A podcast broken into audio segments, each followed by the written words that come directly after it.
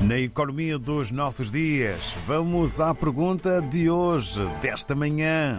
José Gonçalves, o Estado angolano que agora vai presidir a SADEC tem força suficiente para captar no mercado regional e mundial os 13 mil milhões de dólares necessários ao programa de industrialização da entidade? Portanto, a situação das finanças angolanas representa realmente um problema sério à frente da SADEC no momento em que a SADEC tem que implementar, ou pelo menos deve implementar, o seu programa central neste momento, que está avaliado em 13 mil milhões de dólares e até ao momento, durante a presidência anterior, não entrou rigorosamente montante nenhum para este fundo. Este fundo vai exigir não só contribuição da própria África Austral, e calcula-se que poderá ir até 20% do total, e depois os outros 80% eh, é uma mobilização que vai ser necessária no mercado de capitais e no mercado de capitais com vantagens, portanto, bonificados, sem o mesmo peso dos juros que estão à escala internacional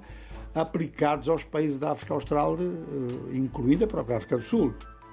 Ou seja, um país que vai negociar ou que vai chefiar uma negociação e que ele próprio está com problemas financeiros e está com uma má imagem à escala internacional, naturalmente que isso levanta problemas.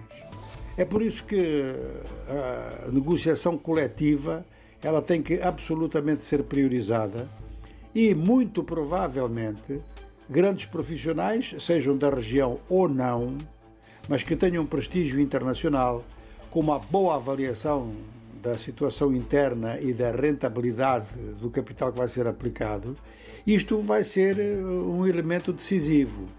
A constituição da equipa de negociação e o estabelecimento de canais de contacto é naturalmente uma soma de dois elementos que fazem um só.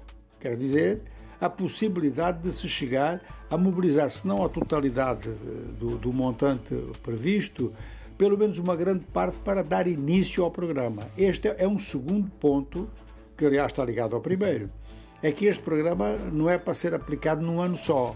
Ele não é para ser aplicado durante a presidência rotativa de Angola.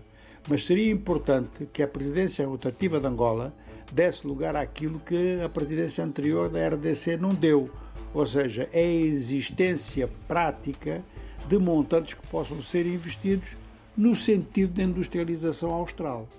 Obrigado, José Gonçalves, sobre a economia dos nossos dias.